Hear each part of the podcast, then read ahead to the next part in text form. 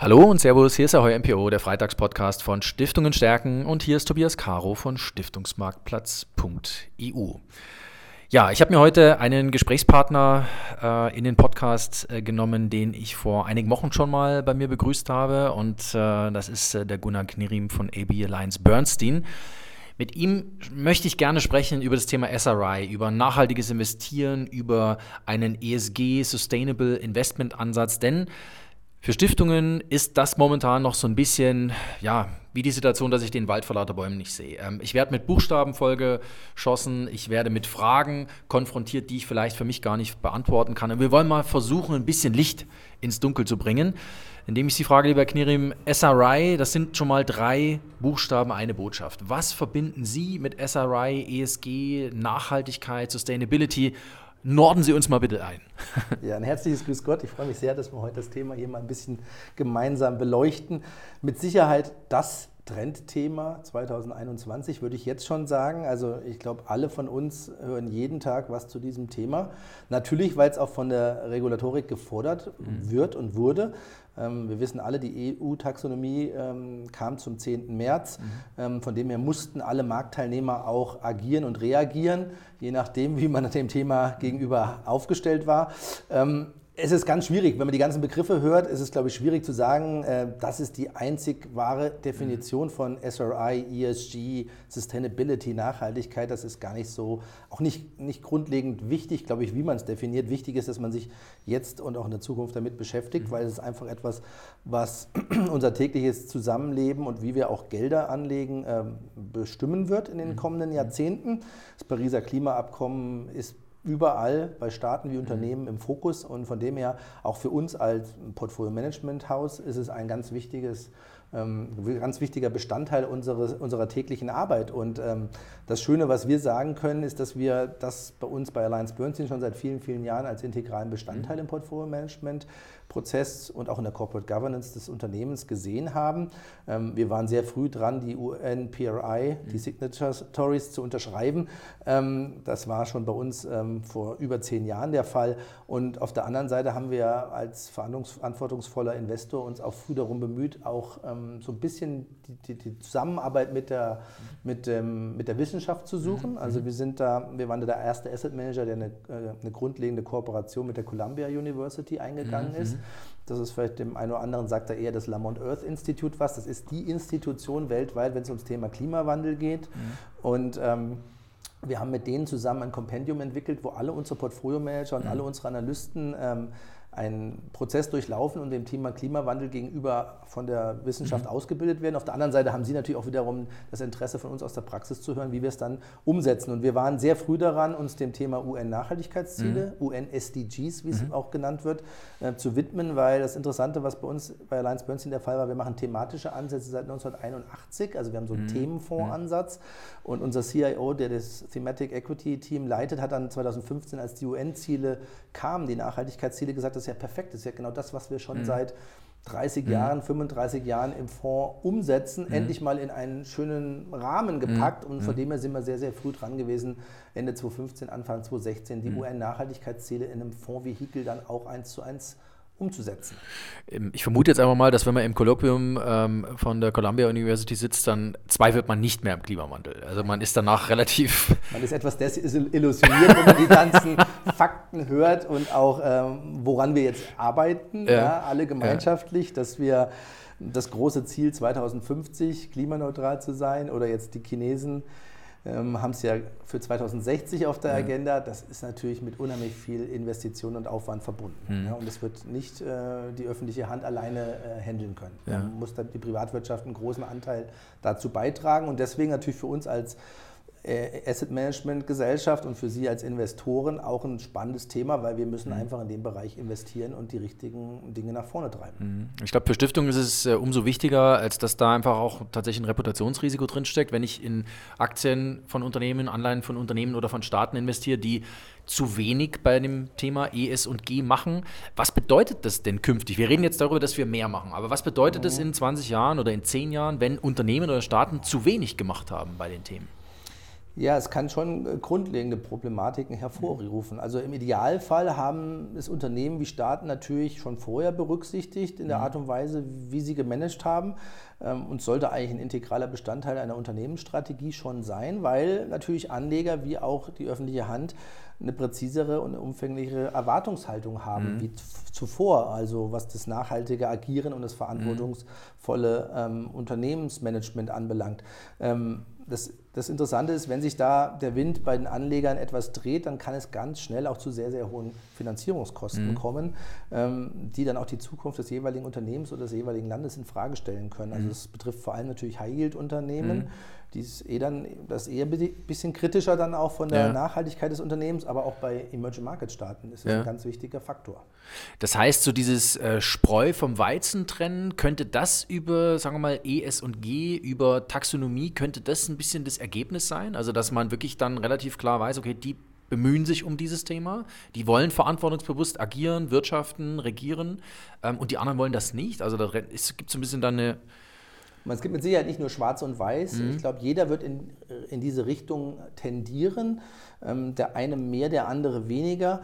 Ähm, man muss natürlich nachher schauen, dass man sich auf Unternehmen konzentriert, wo die, wo die Unternehmensführung strukturell einfach mhm. auf diese nachhaltigen Ziele ausgerichtet ist, weil mhm. wenn man es natürlich gut umsetzt, gerade im Unternehmensbereich, ähm, bieten natürlich diese ganzen Vorgaben, die wir jetzt gemacht mhm. bekommen auf der ESG-Seite, auch unheimlich große Chancen und mhm. auch ähm, großes, große Chancen, auch größere Profite zu machen als mhm. Unternehmen, wenn man sich auf der richtigen Seite und erfolgreich positioniert. Mhm. Ähm, das CO2-Thema ist ganz, ganz groß mhm. bei vielen. Mhm. Also Dekarbonisierungsfokus mhm. ähm, steht bei, bei ganz vielen ähm, mhm. auf der Agenda, ähm, weil da geht es natürlich einfach auch um die, die Kosten, die man als Unternehmen dann, ähm, ja. die, die, man einfach hat zukünftig. Ja? Ja. Wenn man sich dem Thema früh annimmt und dann vielleicht rauskommt aus diesem Thema, ähm, CO2-neutral wird, ähm, hat es mit Sicherheit einen großen Vorteil, mhm. weil die Politik die öffentliche Hand es natürlich auch sehr fördert.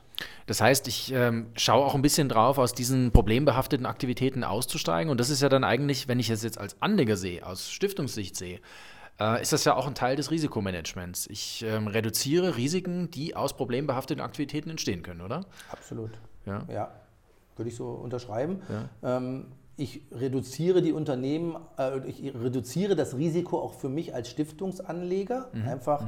Ähm, weil ich halt nicht die Gefahr mehr so groß in meinen Portfolien habe, dass gewisse hm, Nachhaltigkeitsthemen mhm. mich negativ einholen können. Und das hat mhm. man ja schon gesehen, wie das dann auch auf Aktienkurse wie Anleihenkurse sich auswirken kann, ja. wenn da Unternehmen in die eine oder andere Richtung nicht alles hm, d'accord machen.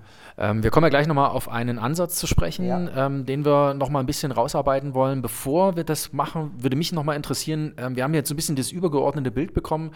Ähm, wir kriegen aber Artikel 8, Artikel 9 Fonds. Ähm, das werden definitiv Punkte sein, mit denen werden Stiftungen konfrontiert werden. Willst du einen Artikel 8 Fonds kaufen? Mhm. Das ist vielleicht auch ein Thema für die Anlagerichtlinie früher oder später, dass man es darüber auch schon ein bisschen zuspitzt.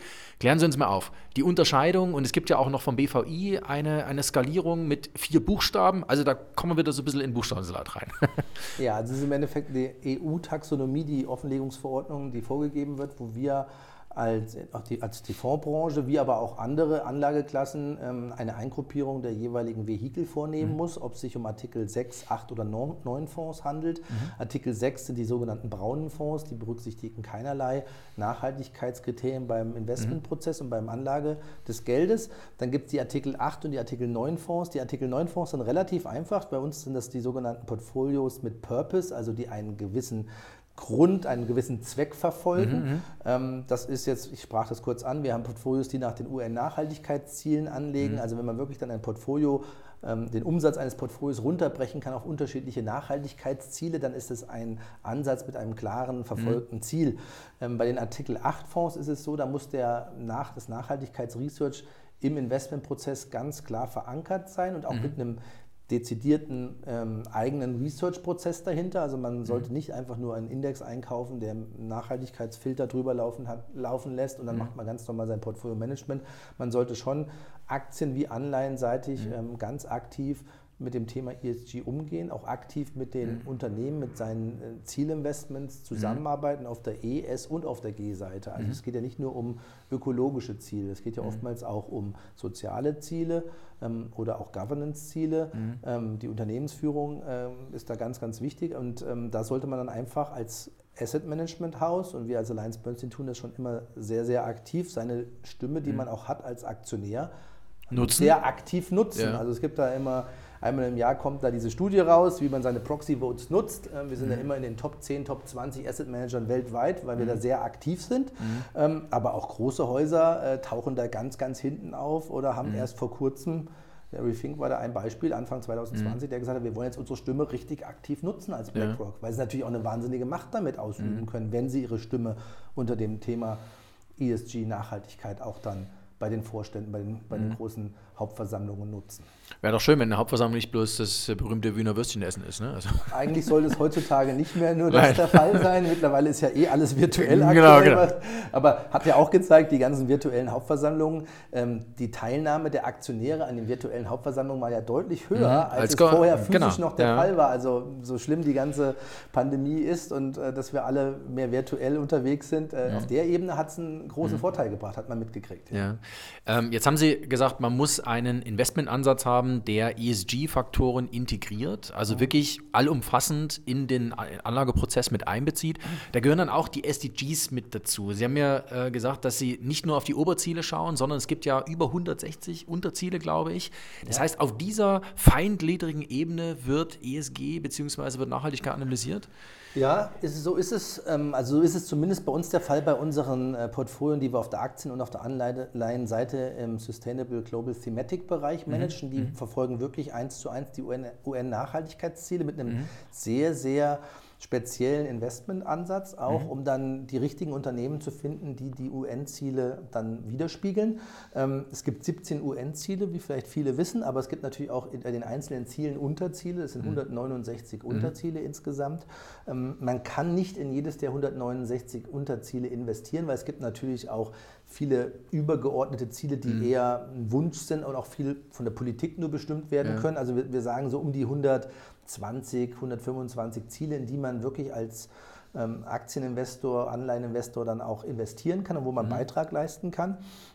Was wir machen, ich sprach es schon an, wir machen es auf der Aktien- wie auf der Anleihenseite. Wir haben eine eigene Research-Plattform vor einiger mhm. Zeit entwickelt, die heißt bei uns eSight. Da wandern sowohl die Analysen und ähm, die Research-Gespräche, die unsere Analysten führen, auf der Aktien- wie auf der Anleihenseite mhm. mit rein. Also wir waren immer schon als Alliance Bernstein so, dass wir oftmals, wenn man Unternehmen hat, die Anleihen wie Aktien am Markt ähm, haben, dass wir sowohl auf der einen, auf der anderen Seite Analysten mit reingebracht haben, was eher schon untypisch ist, wenn man mhm. Aktien- und Rentenanalysten zusammen drin hat. Und mittlerweile haben wir da auch dezidierte ESG-Analysten seit längerer Zeit mit dabei. Und da gab es bis vor ein, eineinhalb Jahren noch so Stimmen wie, da, wenn man mit Microsoft zusammengesessen ist, äh, dass die gesagt haben, das haben wir so noch nie erlebt, dass sie einen dezidierten ESG-Analysten ja. mitbringen. Mittlerweile ändert sich das natürlich. Ähm, das Spannende ist nachher, wir können dann wirklich, wenn man sich die wenn man sich unsere Positionen in unserem Sustainable Global Thematic Credit auf der Anleihenseite mhm. wie auch auf der Aktienseite unsere Produkte anschaut, können wir bis aufs Einzelziel runterbrechen und sagen, wie viel Prozent der Umsätze der mhm. Unternehmen, in die wir investiert sind im Portfolio, mhm. liefern einen Beitrag zu welchem UN-Unterziel. Um das zu erreichen. Um das zu erreichen, ja. ja. Und ähm, das ist natürlich eine schöne Geschichte, mhm. ist auch was Tolles, was man natürlich, je nachdem, wo die jeweilige Stiftung sich auch engagiert, kann man natürlich dann auch ganz schön zeigen, du, ich habe einen mhm. ziemlich starken Fußabdruck in dem und dem Bereich. Ja. Ähm, das ist natürlich was, was man dann mit einem Engagement Report, den wir jährlich rausbringen, wo dann auch nochmal alles im Detail erläutert mhm. wird, was für einen Beitrag hat das jeweilige Portfolio für die einzelnen UN-Ziele geliefert, mhm. ist natürlich was ganz Spannendes, was es so in der Vergangenheit vielleicht eher weniger gegeben hat. Mhm. Oder zumindest, es gab es bei uns jetzt schon die letzten Jahre, aber es war natürlich nicht so im Fokus, mhm. wie es jetzt durch die, die neuen mhm. Orientierungen von vielen ähm, Anlegern dann auch der Fall ist. Das macht also ein Anleihe- oder Aktienportfolio ähm, ein Stückchen einfacher zuzuordnen zu den Zwecken einer Stiftung. Wenn ich es jetzt mal so ganz runterbreche. Weil eine Stiftung weiß ja, was sie auf der Zweckseite verwirklichen möchte, beziehungsweise ja. verwirklichen muss. Und auf der anderen Seite kann sie dann das, was ein Portfolio kann, ähm, dort besser zuordnen, genau durch die Informationen, die ich bekomme. Ja. Ähm, zum Beispiel zur Verwirklichung von SDG Nummer so und so oder Unterziel Nummer so und so. Richtig. Ja. Also wenn es jetzt um eine größere Stiftung geht, wo es dann vielleicht auch um ein Mandat geht oder mhm. sowas, kann man natürlich diesen Ansatz, den wir jetzt hier eher breit angelegt mhm. haben, auf der Aktien, global, US, europäisch, wie auch auf der Anleihen-Credit-Seite, kann man natürlich auch dem jeweiligen Stiftungszweck nochmal etwas genauer zugeordnet ähm, ausrichten. Das ist mhm. gar kein Problem. Aber das Schöne ist jetzt gerade, auch wenn man sich das anschaut, unser, unser Anleihenportfolio, das Credit-Portfolio, was noch relativ jung ist, die Aktienportfolien sind schon sehr groß mhm. und haben auch schon eine, eine lange Historie. Ähm, das Anleihenportfolio mit so einer Strategie hat man im letzten Jahr 8,77 Prozent Rendite mhm. gemacht in Euro. Mhm. Man hat den jeweiligen Vergleichsindex um über 200 Basispunkte geschlagen. Also man kann mit so einer Strategie, mit einem Nachhaltigkeitsansatz auch eine sehr, sehr schöne Wertentwicklung erzielen. Das heißt, man schenkt nichts her als Stiftung. Das ist ja eine richtige Nachricht an der das Stelle. Das ist ganz wichtig und das muss auch, muss auch festgehalten werden, dass man sagen kann, mit einem nachhaltigkeitsorientierteren Ansatz schenkt man keine Rendite her. Mhm. Okay, lieber Knirem, das war ein sehr schönes Schlusswort. Ähm, vielen Dank, dass Sie äh, uns im Freitagspodcast nochmal ähm, zur Verfügung gestanden haben mit interessanten Ausführungen zum Thema ESG, zum Thema äh, Artikel 8, Artikel 9 Fonds und natürlich auch, was macht einen nachhaltigen Anleiheansatz äh, heute aus? Was macht wirklich einen zeitgemäßen? Ich würde sogar sagen, ich, ich benutze gerne das Wort authentisch. Also was macht so ein Anleiheansatz dann, wenn Sustainable draufsteht, auch authentisch? Ähm, vielen Dank dafür.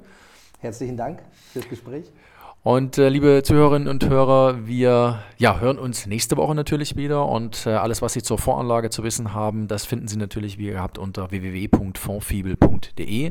Und hier auf unserem Blog auf Stiftungen stärken begleiten wir das Thema natürlich auch fortwährend. Bleiben Sie uns gewogen. Tschüss.